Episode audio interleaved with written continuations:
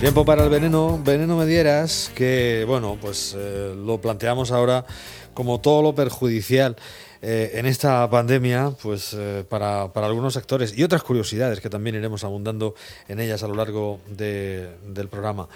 Damos la bienvenida, antes que nada, a nuestro toxicólogo, don Miguel Metacumán. ¿Qué tal, don Miguel? Buenas noches. Buenas noches, ¿qué tal? ¿Cómo estamos? Muy bien. ¿Le nota usted cansado en la voz? Sí, bueno, que son unas horas ya un poco... Le agradecemos que haga el esfuerzo, pero luego lo pasamos bien, ¿no? Acabamos poniendo blues y todo, y luego al final lo pasamos pipa, pero sí es cierto que es que toma usted mucho, mucho berrinche y esto hay que cuidarlo. Bueno, vamos a ver, vamos a hablar, sí, porque sube la tensión, por ejemplo, y luego tenemos ahí líos con esto. Vamos a hablar, por ejemplo, de medicamentos para la hipertensión, que se ha dicho en estos días que eh, eh, no, que, podrían aumentar, se dijo en principio, que podrían aumentar el riesgo de infectarse o de desarrollar una enfermedad, una enfermedad grave con COVID-19, estos medicamentos. Finalmente se ha demostrado que no. Así es. Eh, felizmente se ha demostrado que no. Por lo tanto, todos aquellos que, estén con antihipertensivo pues pueden respirar tranquilos porque se ha demostrado que, no es así. Pero es cierto que, que había indicios que podían hacer pensar esto, porque ya estuvimos comentando que mm, había una, eh, si recuerdas, había unos receptores en las membranas de células pulmonares que, mm, bueno, pues que eran, eh, los tenemos, ¿no? Eh, pues para, digamos, algún tipo de enzima se una, ¿no? Que tenemos en el organismo. Y resulta que, evidentemente, sobre este sistema renina-angiotensina, es que no, no, me quiero meter mucho porque es algo bastante complejo, ¿no? Al final son, eh, es un sistema que controla básicamente el nivel, la cantidad de fluidos que tenemos en el organismo, ¿no? Entonces está conectado, digamos, el agua, el, volumen de, sangre que va en las tuberías, en los vasos sanguíneos, y esto está íntimamente relacionado con la capacidad de eh, filtración del riñón.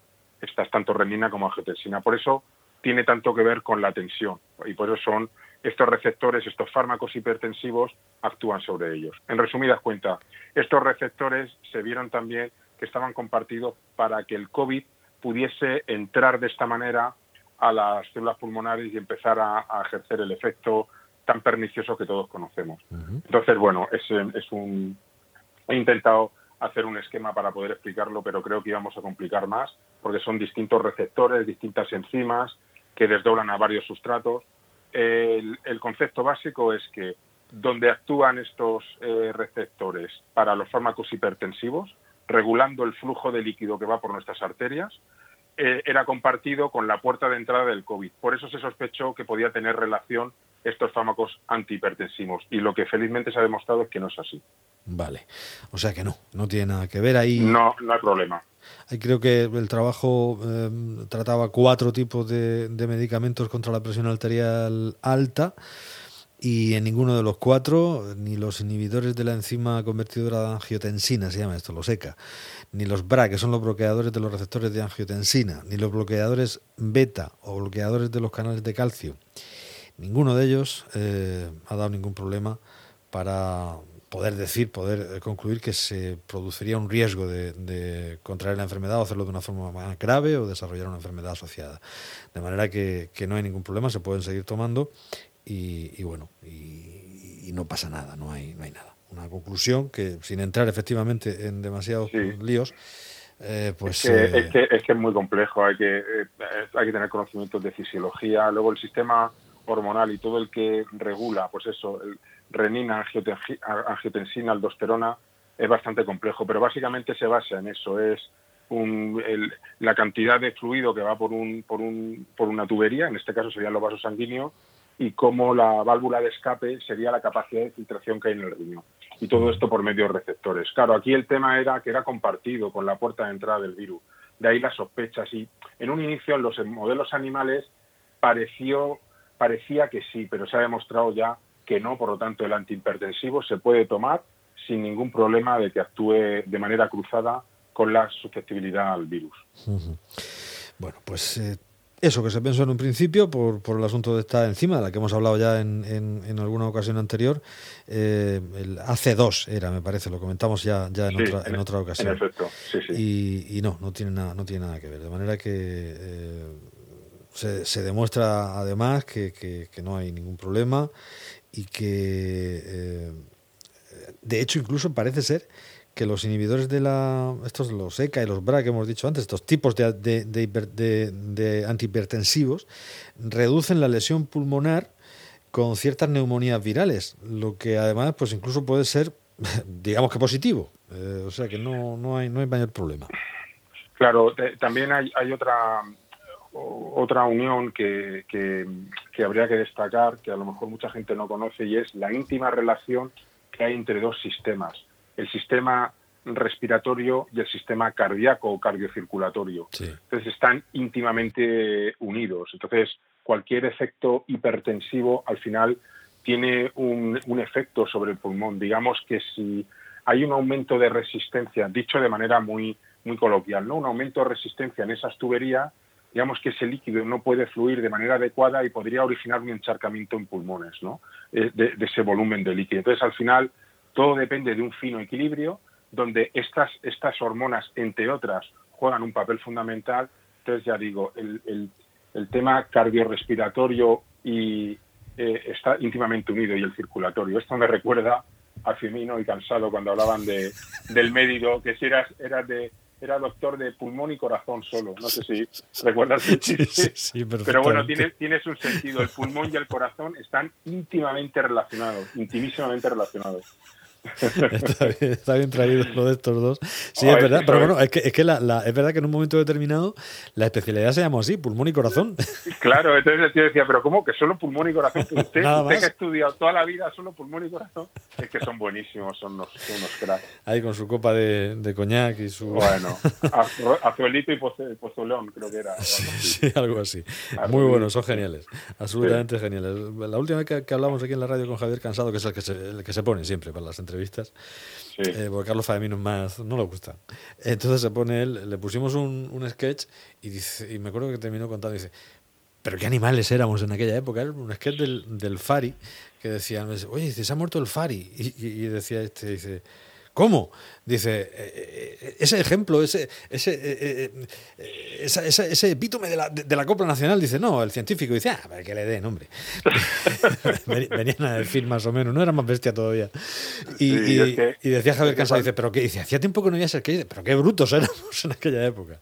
Es que cuando los ves, yo los he tenido la suerte en Madrid de verlo en sala pequeña, y ahí cogen, digamos, más confianza, meten algún, algún taco que otro, y claro, eh, es, es, otra escala. O sea, es que no te tienes en pie de la risa. Es una cosa increíble. Es otro nivel, sí, da, gusto verlo. Sí, es verdad que cuando, cuando el aforo es reducido, mejor, efectivamente. Sí, sí, sí. sí. Bueno, eh, vamos a hablar de unas amigas tuyas. Ahora, vamos a hablar de, de avispas y abejas, que creo que te gustan mucho. Y, y, bueno, vamos a hablar porque, en fin, me hemos vuelto a tener una víctima hace muy poquito. Eh, a mediados de este mes, una víctima mortal, un gallego de 54 años que ha muerto por picadura de esto que llamamos que llaman avispas asesinas, avispas gigantes o avispas asiáticas, que sin exagerar tienen el tamaño de un pulgar, así medio de un adulto. O sea que es un, es un B52 esto cuando te viene para acá, ¿no? Es un, y creo que hasta tal punto que su aguijón puede penetrar, puede traspasar eh, los, los trajes protectores, ¿no?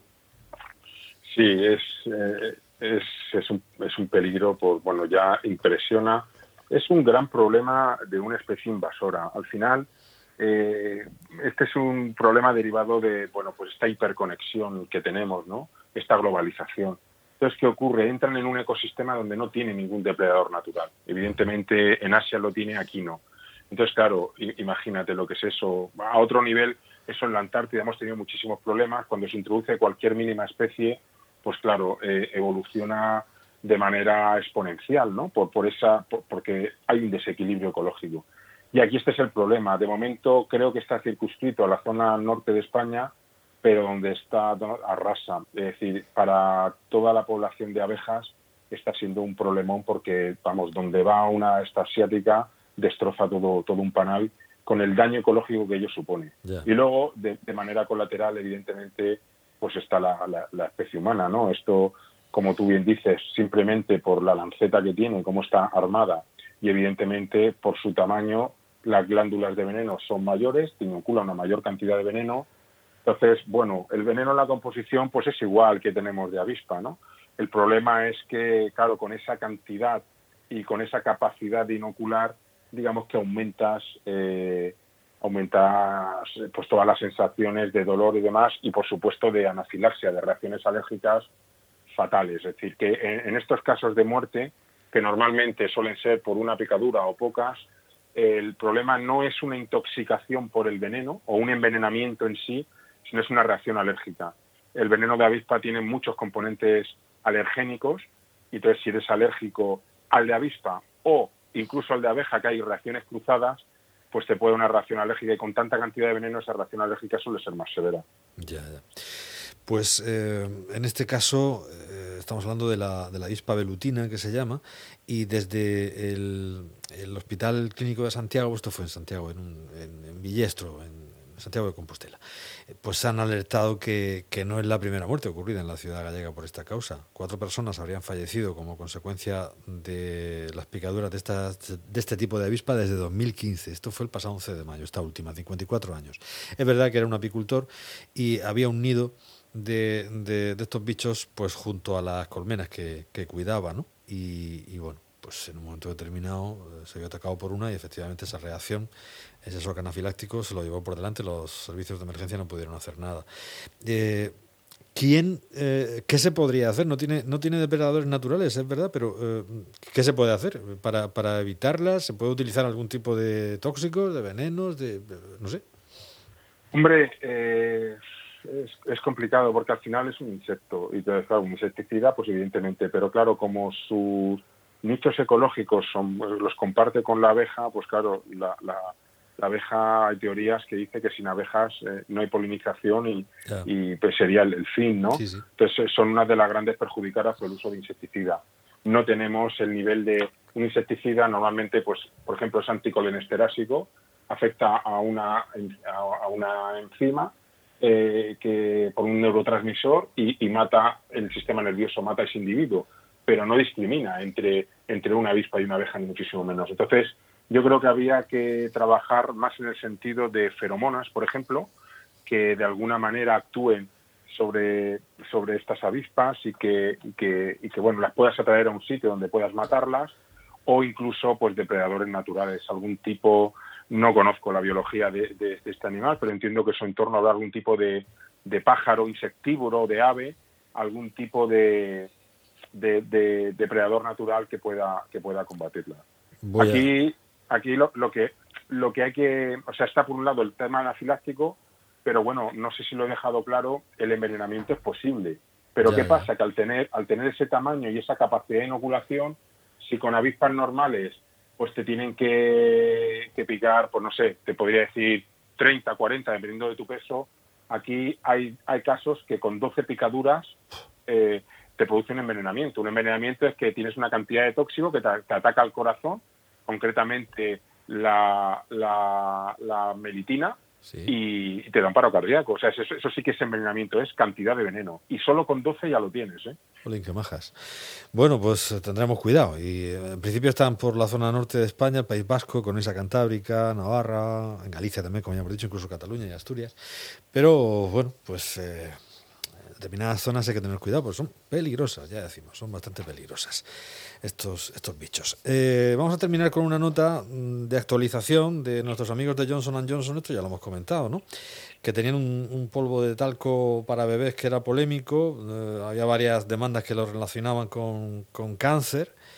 Y, y, ahora pues lo han dejado, ellos lo han negado, han negado la mayor pues hasta, hasta ahora. Esto, esto, esto surgió pues a mediados de 2018. Ellos han seguido negando la mayor. Lo que han hecho ahora es suspender su venta en Estados Unidos y Canadá. Yo esto no lo entiendo, pero en fin, eh, usted sabrá. Quiero decir, si, se ha demostrado que es, que es perjudicial, bueno, ahora se deja de vender, pero no se reconoce por parte de la empresa.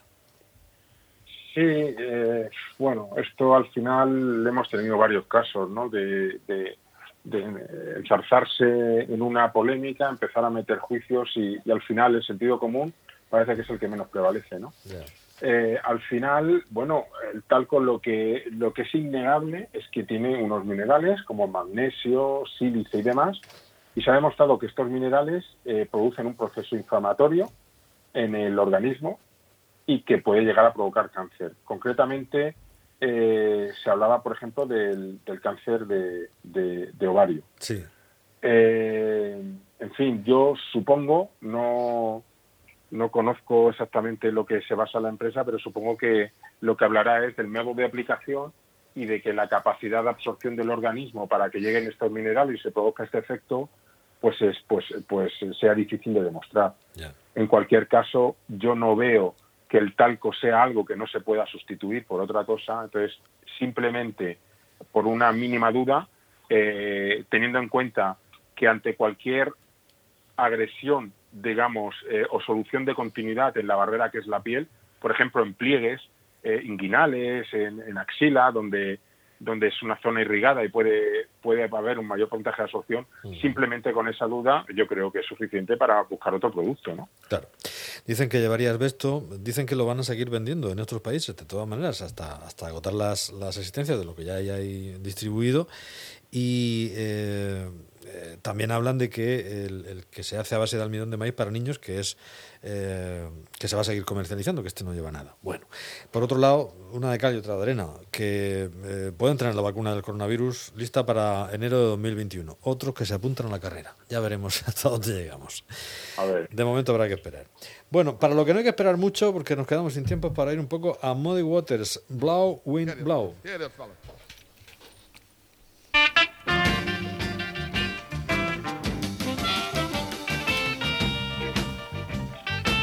Esto sí que gloria bendita y que es apto para todos los públicos y nada cancerígeno.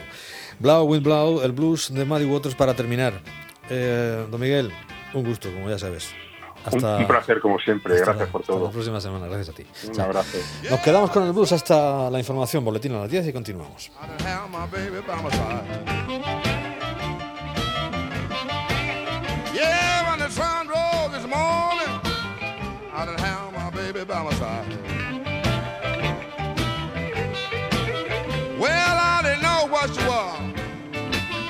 but you're out with another guy. Yeah, don't you sound lonesome? Shut it down.